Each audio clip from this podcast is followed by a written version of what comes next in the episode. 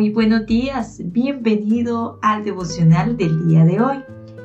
La frase del día es, tener fe no es pensar que Dios hará lo que quiero. Tener fe es tener la certeza que hará por mí todo lo que necesito.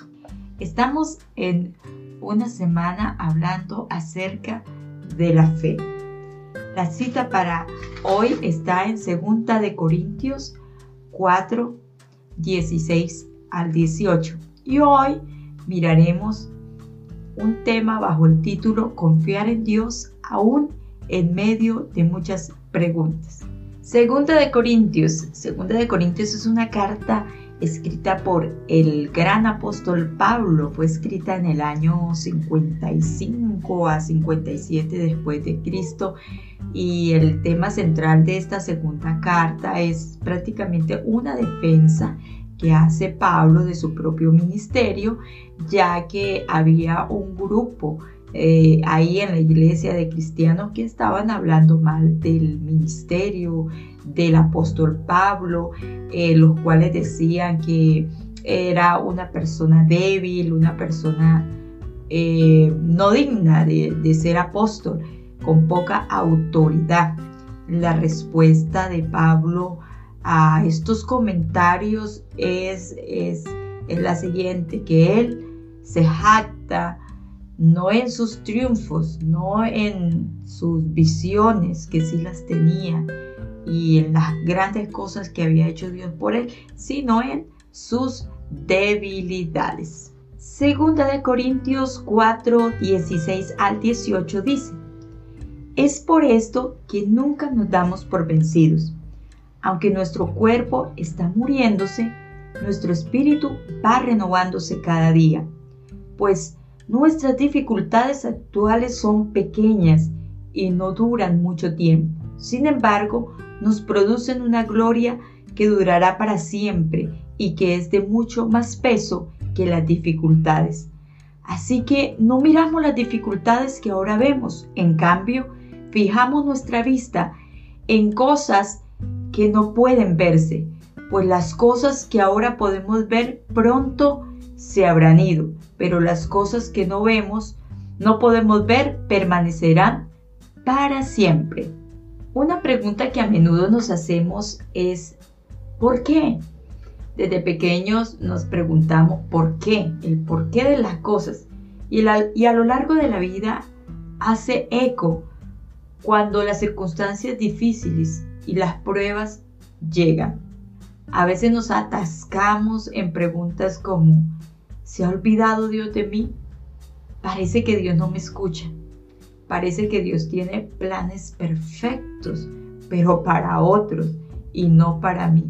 Pablo, el autor de este pasaje bíblico de hoy, enfrentó pruebas difíciles y sufrió dolor, azotes, violencia, soportó la cárcel y hasta un aguijón en la carne, el cual rogó a Dios para que se lo quitase tres veces, pero Dios no lo retiró.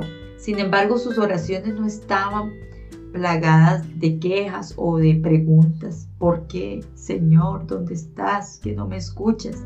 No, Pablo nos enseñó a no desanimarnos aún en medio de las circunstancias difíciles. Y dice, aunque por fuera nos vamos desgastando, por dentro nos vamos renovando, porque nuestros sufrimientos ligeros y efímeros producen una gloria eterna que vale más que todo sufrimiento. Qué palabras tan profundas, qué forma de ver las pruebas que tiene Pablo. Pueden chocarnos, ya que sus pruebas no fueron fáciles, sin embargo, él se esforzó a creer en el plan de Dios para su vida, se aferró a ese plan.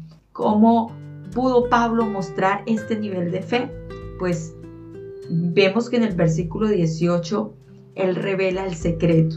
Él dice, no nos fijamos en lo visible, sino en lo invisible, ya que lo que se ve es pasajero, y lo que no se ve es eterno. Pablo comprende que nosotros solo vemos una partecita del panorama completo y que a través de nuestros problemas Dios trabaja para cumplir sus propósitos, esos propósitos invisibles y eternos en nuestra vida. Recordemos que Dios sí tiene el panorama completo de nuestra vida. Hoy Dios quiere que entiendas que aún en medio de muchas preguntas, interrogantes, Dios no se ha olvidado de ti y no te ha abandonado. Él te ama y Él trabaja a cada instante en ti, redimiendo tus momentos de dolor. Recuerda, Dios mira el panorama completo. Tú miras lo que está de frente, lo visible. Dios mira aún lo invisible.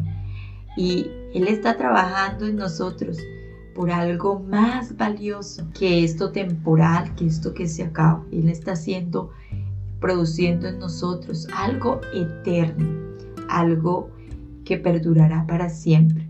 Él sabe lo que hace, Él es sabio, totalmente poderoso y algo que nunca debes olvidar es que en medio de cualquier circunstancia está la bondad y el amor de Dios. Te invitamos en esta hora a orar. Te invitamos a confiar en Dios y a rendir esas preguntas delante de Él. No está mal hacer preguntas. Sin embargo, es, es de grandes agradecer a Dios y adorar a Dios aún en medio de muchas preguntas.